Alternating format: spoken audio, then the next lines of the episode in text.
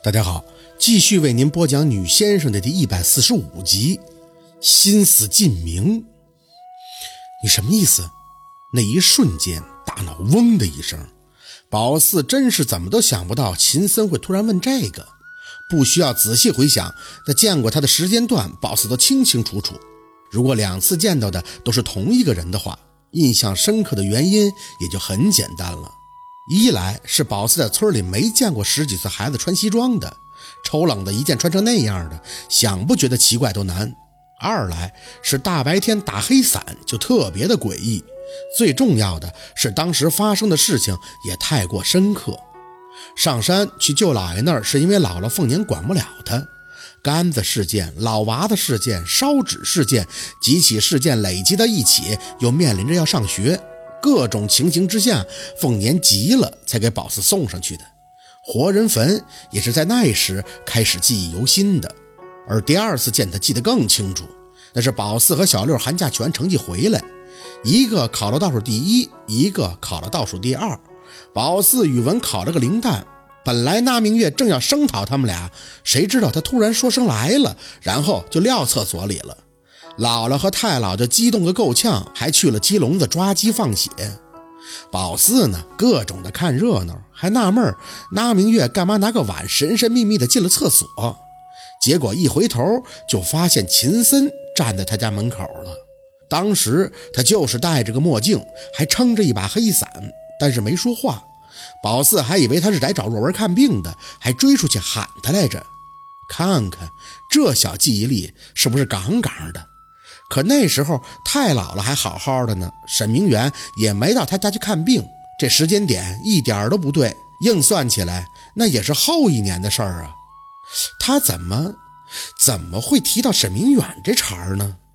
宝四有点慌，心里真的是没准备好。虽然来就是准备跟他摊牌讲沈明远这事儿的，可是看他这眼神儿，心口就开始打鼓了，总感觉不像是好事儿。可说不出来是怎么个不好法，智商呱唧就掉线了，线连都赶不上趟了，不自觉的就开始责备自己：这薛宝四你怎么嘴这么快呢？他乐意是谁是谁呗，你管你小时候见没见过他呢？瞎激动什么？什么叫我什么意思？你敢说你不认识沈舅舅吗？我宝四看他有些发冷的眼，心一横：你先说你什么意思吧，我这脑子不太好使。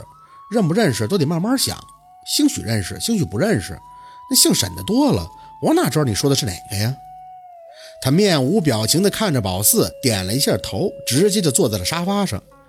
既然咱们双方都想起小时候见过的事儿了，那我就从头跟你说。在我十四岁那年，沈舅舅在国外做了换肝手术，结果发生了严重的排斥反应，干妈束手无策，情急之下开始从阴阳着手，务必要给沈舅舅延寿。我在香港的师傅给他的建议就是种生鸡，因为香港的很多富豪都在内地种有生鸡，其目的也多是消灾延寿。况且这个法子不会亏及自身，也就是说没有什么副作用。只要个人命格能镇得住生鸡龙穴，那可以讲说是百利而无一害。宝四没吭声，这事儿知道。沈明远当年在饭桌上跟凤年讲过。不过现在听着秦森说完，倒是可以彻底的确定，当年看到的那个活人坟，那就是沈明远的。也就是说，两次撑着黑伞的男孩都是他。暗自撇嘴，要不也应该是他。正常要是眼睛没毛病的，谁大白天的老撑把黑伞呢？太神叨了吧！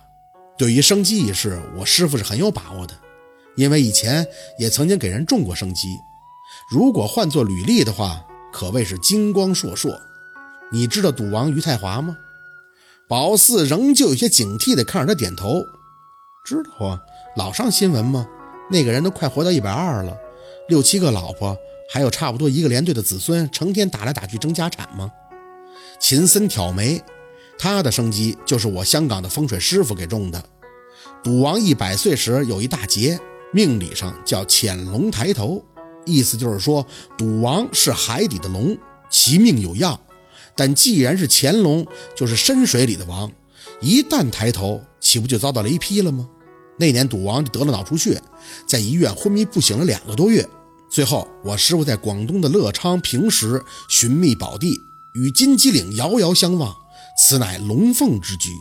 若潜龙抬头，金鸡报信，当避雷劈之劫。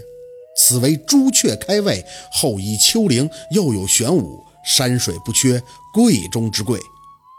宝四漫不经心地张口：“是啊，我们都看着了，那都活到一百二了，要么那体格子比我都硬实。”一使劲儿，再来个十年八年，破个记录都有可能。哎，关键吧，这属于成功案例。那你敢说你师傅下的哪个生机的主人都活到一百二了？还挺逗的。这么关键的时刻，他还能想着给宝四炫耀？有什么好炫耀的？宝四不认识那谁谁哪个赌王。要是有人在他打喷嚏的时候都给他做个全身检查，恨不得能挨个细胞都给月月过滤，那活一百岁也跟玩似的。人家多少人伺候啊？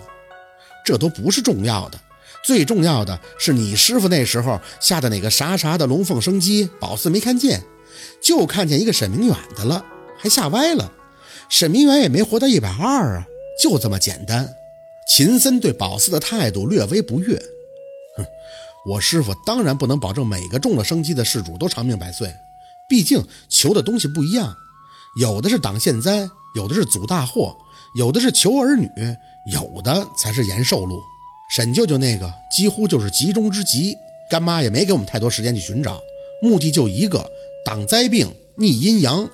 可关键的地方在于，沈舅舅的命线已到，也就是说八字阴软，属于摇摇欲坠之象，他压不住好的风水，自然也就带不动时运。师傅在南方比较熟，他还是去的广东一带，而我呢，则回到了北方。从地图寻找山脉，逐一定夺淘汰。一开始啊，是我师傅先找到的宝地，结果下不住。定穴后一要动土，必会诸事不顺，不是变天就是下雨。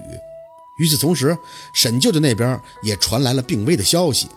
最后，师傅只能拼命从沈舅舅的命格入手，发现他命格根基为艮，也就是东北之位。根据紫白飞星段，当年为丙子运。也就是火运二黑七赤，二黑为坤，属巨门星土；七赤为兑，破军星金。金土本为相生，但运年金火相克，所以此局必须定于东北，找到一个贪狼星水、四巽文昌星木之宝地，并且不可处于时时相生，因运年相克，就必须有旺有泄之局。宝四都听晕了。